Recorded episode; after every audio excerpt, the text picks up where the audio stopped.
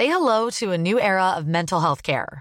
Cerebral is here to help you achieve your mental wellness goals with professional therapy and medication management support. 100% online. You'll experience the all new Cerebral Way, an innovative approach to mental wellness designed around you. You'll get a personalized treatment plan from a therapist, prescriber, or both in a safe and judgment free space. Your cerebral therapist or prescriber will outline a customized plan with clear milestones along the way so you can get to feeling your best. With Cerebral, you're not alone in your mental health journey. We're here to empower you to live a fulfilling life.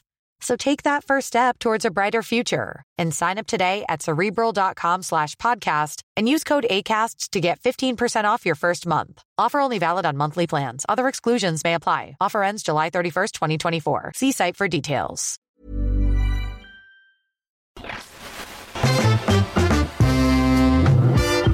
El Ciudadano Político, el podcast de Max Kaiser.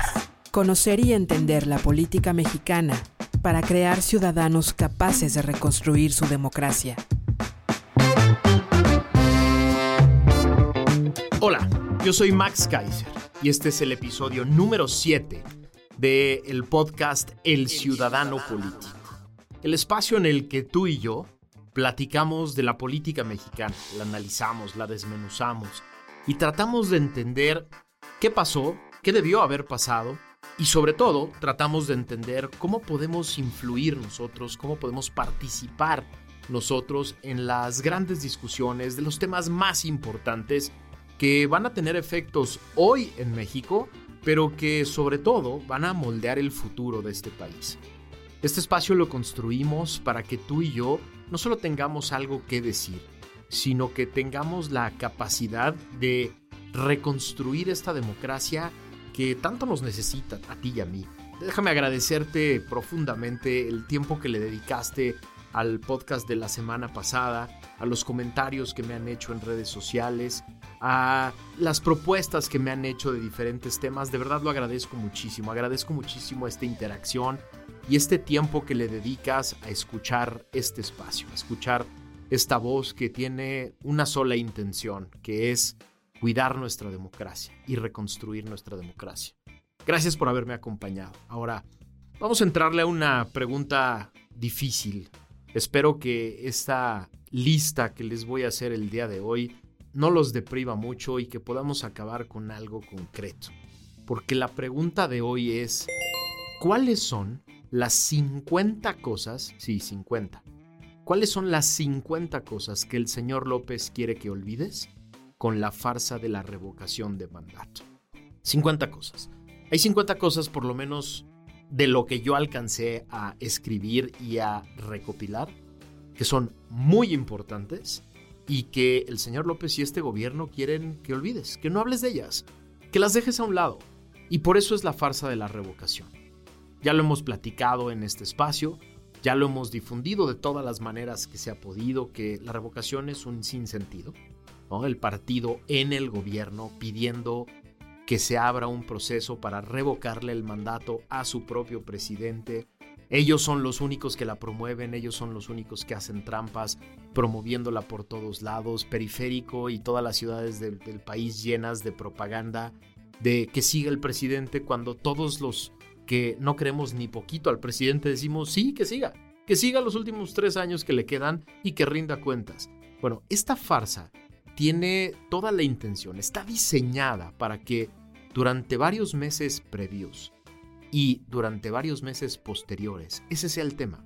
El tema sea el INE, el tema es el número de casillas, el tema es que el fracaso es provocado por el INE que no los dejó instalar más casillas y que no los dejó hablar y que no los dejó promocionarse. El tema va a ser el número de personas, el tema va a ser que el presidente ganó, déjenme lo estoy poniendo entre todas las comillas posibles porque no va a ir nadie. Porque lo que no quiere el presidente es que hables de lo importante, es que discutamos de lo importante, que le pidamos cuentas de las cosas importantes. Y yo lo que quiero hacer es recordarte, por lo menos con mi voz, las 50 cosas que creo que no podemos olvidar, que queden aquí registradas, que vayamos haciéndole su cuenta para el final del sexenio para que cuando cumpla sus seis años le podamos hacer la lista completa y decir todas las cosas, cada una de las cosas en las que le quedó mal a todas las personas, a tantos millones de personas que tenían tanta esperanza en él. Es clarísimo que, tuvo la oportunidad. El problema no solo es el fracaso en general en todos los temas de gobierno, el problema es dónde empezó. Nunca, jamás en la vida había habido un presidente con ese nivel de apoyo democrático, con ese nivel de aprecio personal, millones de personas que le tienen un aprecio personal. Inició su sexenio con el Congreso más a modo de toda la época democrática de nuestro país, con los empresarios plegados, los medios de comunicación plegados diciéndole en qué le ayudamos, cómo le ayudamos. Y a pesar de eso, el fracaso es rotundo. Vamos uno por uno. Una por una de las 50 cosas que tú y yo tenemos que pedir cuentas, observar, investigar, denunciar, que tenemos que demandar que las autoridades se encarguen de ellas. Muchas de estas cosas van a requerir una sanción, una consecuencia administrativas, penales, políticas, otras van a requerir ajustes, otras van a requerir hacer números concretos de cuáles son las consecuencias, pero todas requieren de nuestra atención. Vamos una por una. La 1. La casa gris. Sí, la casa gris del Junior. Todavía no sabemos cuánto gana el Junior.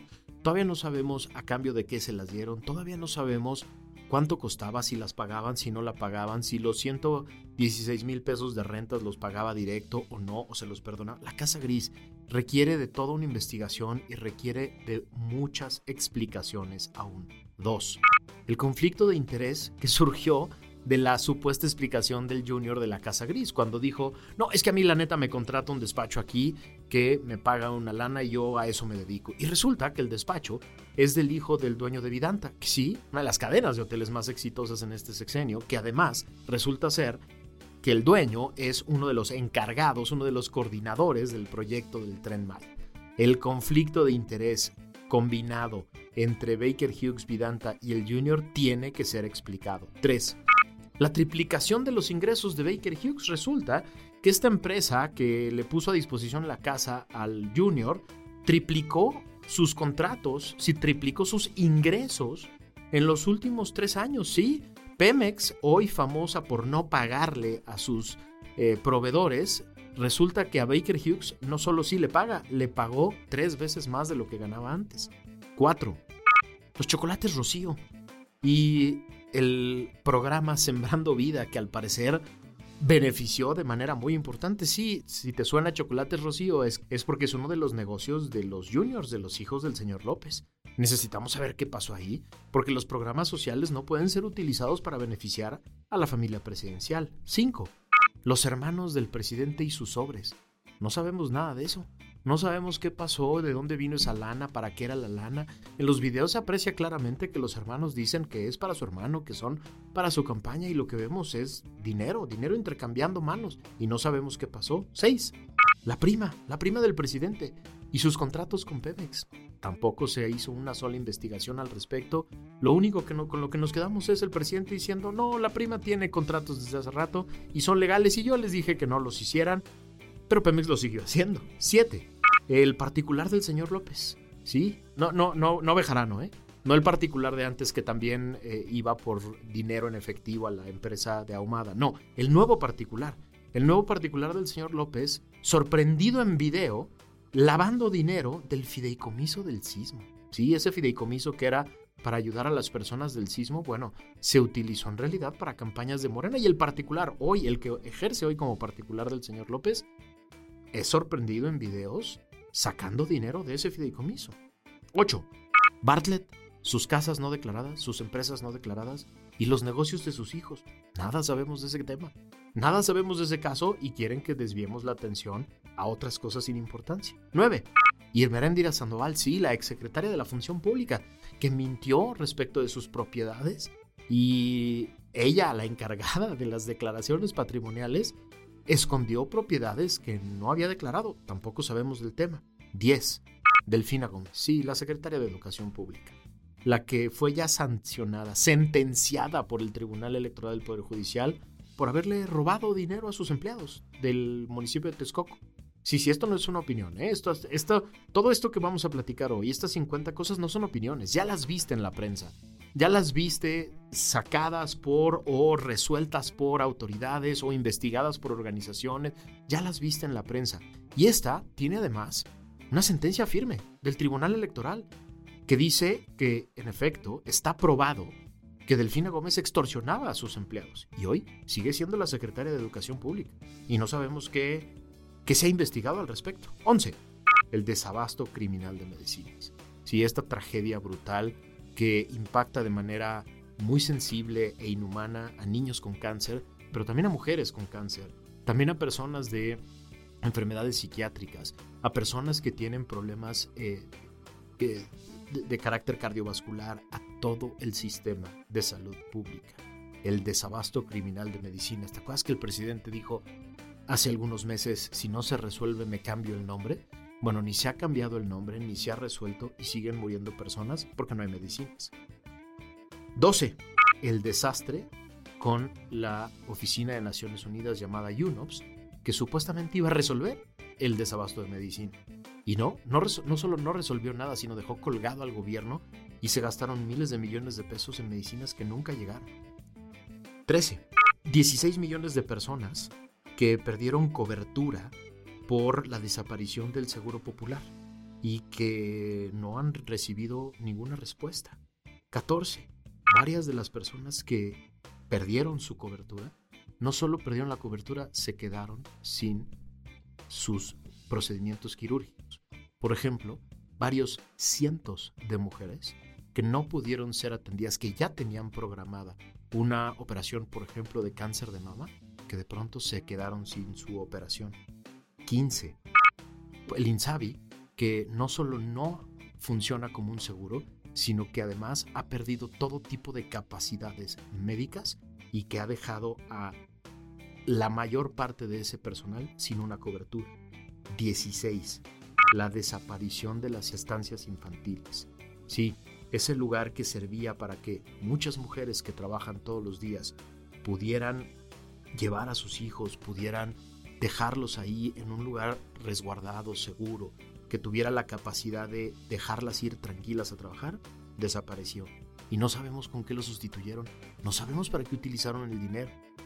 La 17. Sumado a esto, estas mujeres que trabajan todos los días tienen ahora que sufrir la desaparición de las escuelas de tiempo completo. Sí, estas mujeres que o llevaban a sus hijos a estancias infantiles o los dejaban en una escuela de tiempo completo para que les dieran de comer y tuvieran un turno extra, tienen ahora que ocuparse de sus hijos. 18. 115 mil homicidios dolosos en lo que va de este sexenio. Es el inicio de sexenio más violento de la historia, el más violento de la historia y el 90% de estos homicidios se van a quedar impunes. De eso es de lo que no quiere que hables el presidente. 19. La mitad del territorio capturado por el narco. Sí, ya lo viste. Hemos visto las diferentes ejecuciones, los diferentes desplantes de fuerza de los diferentes grupos del crimen organizado que a través de redes sociales y a través de videos difunden su orgullo de pertenecer a grupos armados, clandestinos, que tienen negocios multimillonarios frente al Estado, en las narices del Estado mexicano. La 20. Cero operativos y cero resultados concretos en contra del narco. ¿Te acuerdas del último operativo grande, fuerte, eh, completo en contra del narcotráfico? Trata de recordar el último operativo que viste que hubiera algún resultado concreto, que lo hubieras visto en la tele o lo hubieras leído en algún lugar el último operativo en el que se incautaran armas o droga o recursos.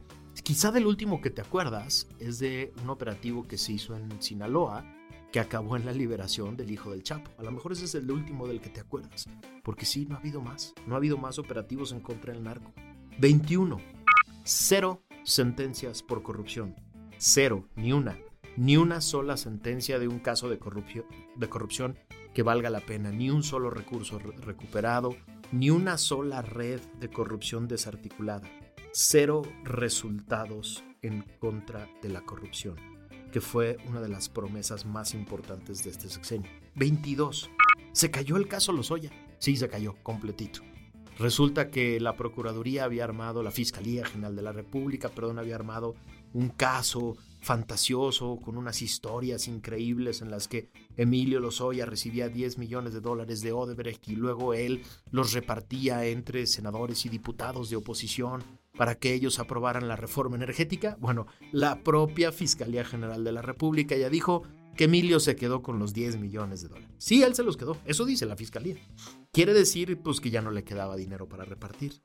si ya no le quedaba dinero para repartir, el caso de novela que habían armado en contra de los opositores se cayó. 23. La CFE destruyendo el sistema eléctrico mexicano y destruyendo contratos en contra de empresas que estaban apostando por energías limpias. Si este dinosaurio que pusieron en la CFE de apellido Bartlett ha destruido la confianza en México y la inversión en una de las cosas más importantes que debe tener un país hacia adelante, que es la energía eléctrica. Sí, México, la CFE, ya se portaba como una buena empresa, ya tenía viabilidad económica, ya tenía números negros, ya tenía números negros, ya tenía utilidades, ya tenía ganancias porque estaba haciendo convenios con las más grandes empresas del mundo para traer energía limpia a México y para generar energía limpia en México. Y ese señor vino a destruir de manera unilateral y legal esos contratos, con todo lo que eso puede implicar después en temas de sanciones y arbitrajes internacionales. ¿eh? Espérense ese caso. Pero la 24 es dramática, porque CFE y Pemex solo en 2021, solo el año pasado, solo en un año, perdieron 319 mil millones de pesos. Ahí te va la cifra de nuevo.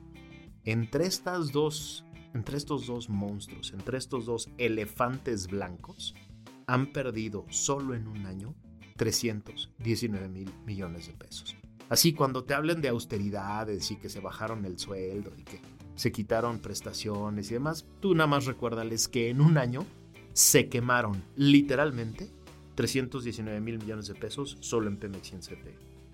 La 25 dramático en la semana posterior al 8M, al movimiento de mujeres, van 8.500 mujeres asesinadas en circunstancias violentas en lo que va de este sexenio. Es una cifra espantosa. 8.500 mujeres asesinadas en circunstancias violentas. Esa es la número 25 y el presidente no quiere que hablemos de ese tema. La 26, solo en lo que va de 2022 y estamos apenas en marzo, van siete periodistas asesinados y más de 40 en lo que va del sexenio. Somos, según las organizaciones internacionales y el Parlamento Europeo, somos el país más peligroso, sin una guerra oficial para ejercer el periodismo. Pero también se suman decenas de activistas de derechos humanos que también han perdido la vida por defender los derechos humanos. La 27. Van miles de personas desaparecidas en este país que solo están buscando sus familiares. Son dramáticas las escenas. Son espantosas las escenas de padres y madres buscando a sus hijos, buscando a sus familiares porque el Estado no está pendiente de eso. La 28. Según Causa en Común, una organización muy seria que hace investigaciones, van 80 masacres en México entre enero y febrero del 2022. De esas de las que se ríe el presidente en la mañanera, de esas que voltea y dice, ¡ay, las masacres! y se ríe. Bueno, van 80 de esas en México, solo en enero y febrero de 2022. Esto es con datos de Concausa. También con datos de Concausa van 59 asesinatos de niños y adolescentes en enero y febrero de 2022. 59. También con datos de Concausa vamos a la número 30. Van 10 actores políticos asesinados en 2022. 10 actores políticos asesinados en lo que va del 2022. Es decir, las personas que están tratando de hacer su chamba también pierden la vida. La 31, también con datos de Concausa, van 122 asesinatos violentos de mujeres en lo que va de 2022. 122 mujeres que perdieron la vida en dramas violentos en lo que va de 2022. La número 32. Dos 2.2 millones de llamadas al 911 por violencia doméstica contra mujeres en lo que va del sexenio.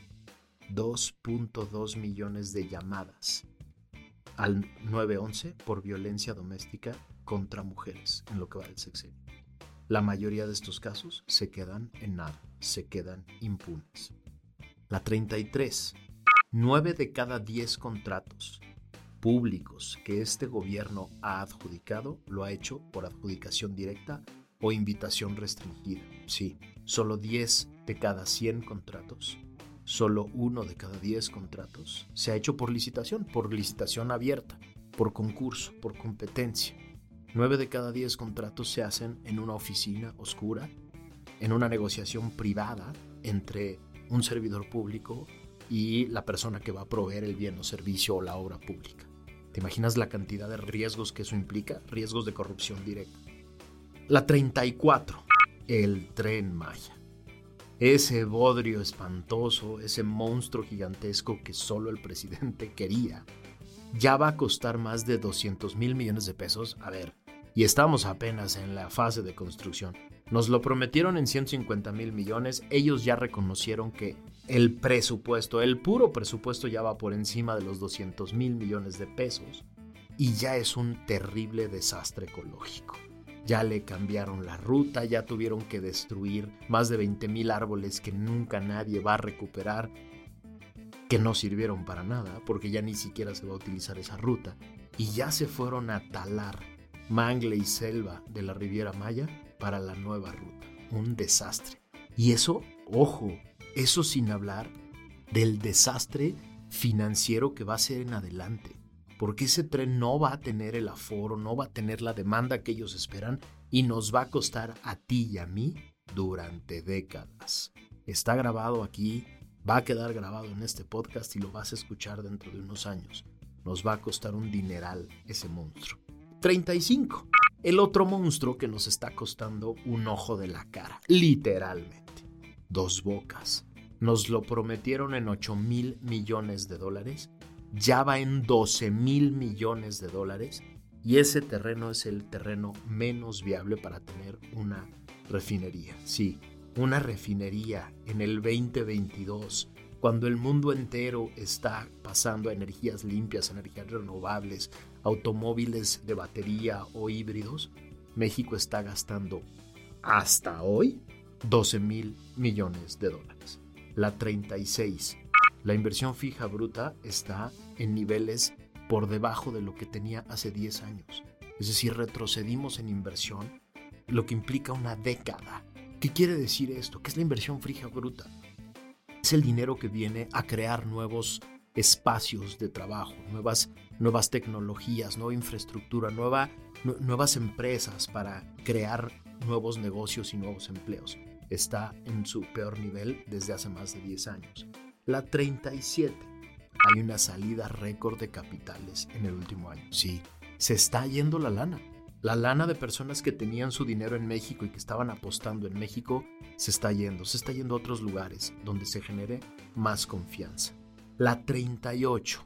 Esa es una tragedia que no podemos olvidar y de la que tenemos que exigir justicia algún día. Más de 600 mil muertes por la pandemia. Sí, nos mintieron durante toda la pandemia. Nos fueron dando números que no eran ciertos y que ellos mismos reconocían que no eran ciertos.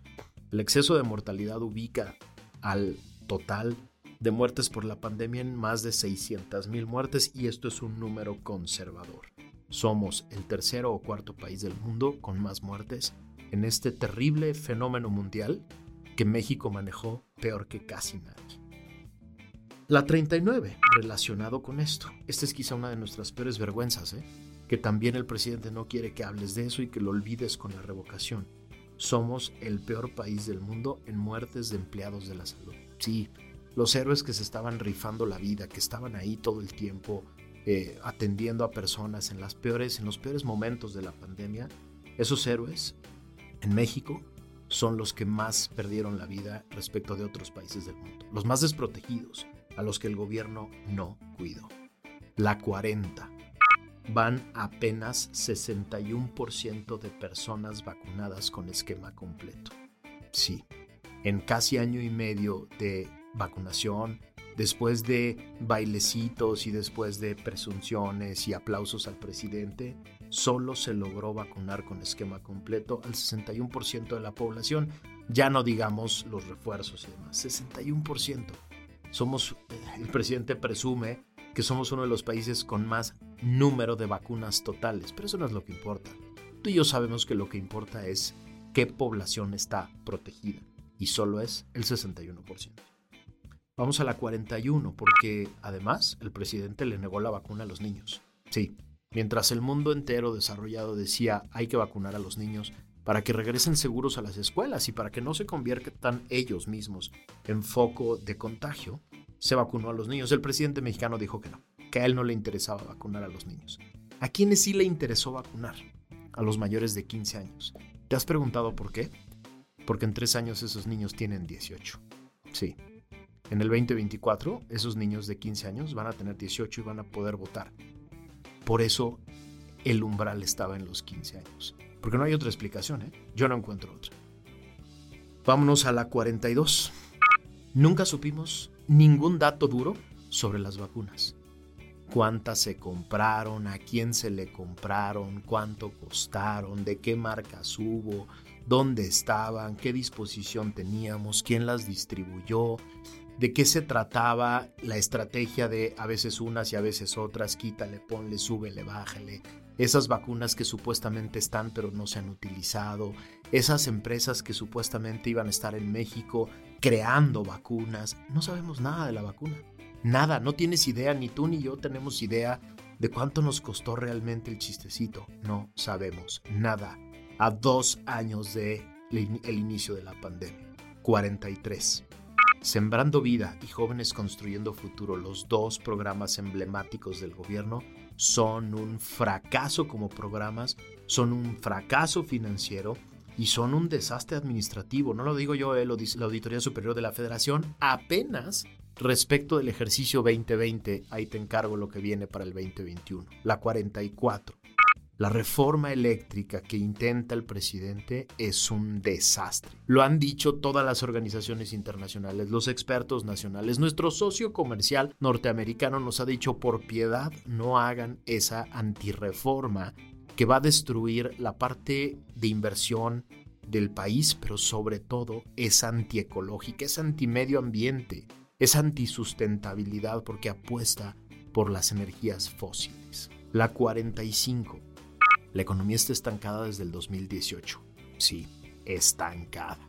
Desde el 2018 la economía no crece. No crece. El crecimiento del 2021 es un rebote de la caída de la pandemia.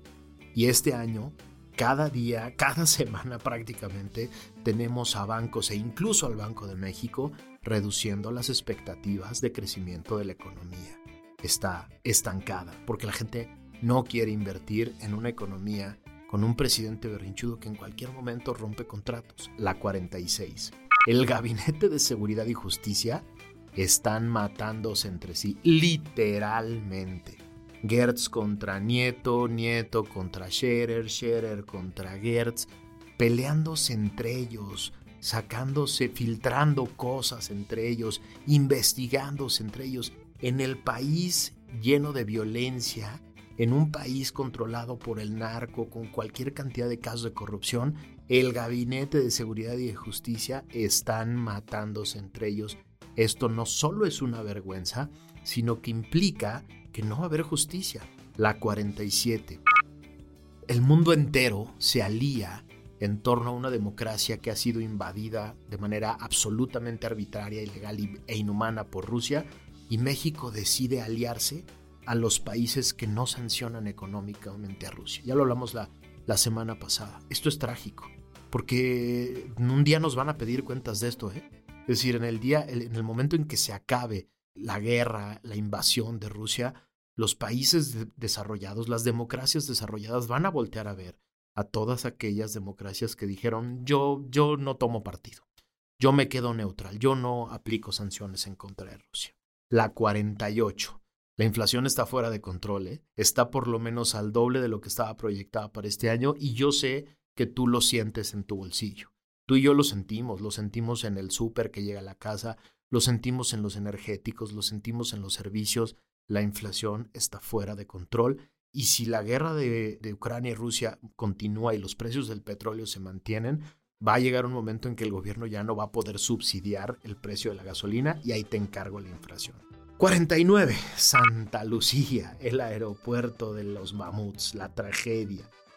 Va a inaugurar un aeropuerto con ocho vuelos nacionales y un vuelo internacional. Y el vuelo internacional es Caracas, México. Sí. Venezuela, su amigo Maduro. Su amigo Maduro decidió que no le importaban a él los permisos internacionales que le importan a otros países y la línea aérea de Venezuela va a volar a Santa Lucía. Esa es la desgracia. Y 50. Y lo dejo al final para que acabemos aquí con una reflexión. El ataque a los medios de comunicación y a las organizaciones independientes que revisan, analizan, investigan y denuncian al gobierno. Esto es brutal. Esto no podemos dejarlo a un lado. Esto no podemos dejarlo sin denuncia, sin observación y sin apoyo. 50 cosas. Es una lista que pudo haber crecido y crecido y crecido si hubiera tenido más tiempo, pero no te quiero aburrir. El chiste es que tengamos todos claro que la revocación es un distractor, es un sinsentido, es un gasto absurdo de dinero, porque lo importante, lo trascendente, lo que nos impacta a ti y a mí en la vida, no es si el ego del presidente se ve apapachado o no por un ejercicio inútil. No, lo importante son estas 50 cosas y otras que seguro tú ya tienes en la mente que sabes que debemos tener de manera permanente en la discusión pública. Hay que concentrarnos en lo importante, hay que exigir cuentas de lo importante, hay que revisar lo que impacta directamente en nuestras vidas y hay que dejar al presidente y Morena hacer su propio show, hacer el ridículo y después pedirles cuentas también de ese ridículo. Muchas gracias por haberme acompañado en este ejercicio de recuento de un inicio trágico de sexenio. Ayúdame a crear este espacio eh, de diálogo entre tú y yo para que podamos entender mejor lo que sucede en este país y poder discutir de las cosas importantes. Gracias por haberme escuchado. Nos escuchamos la siguiente semana.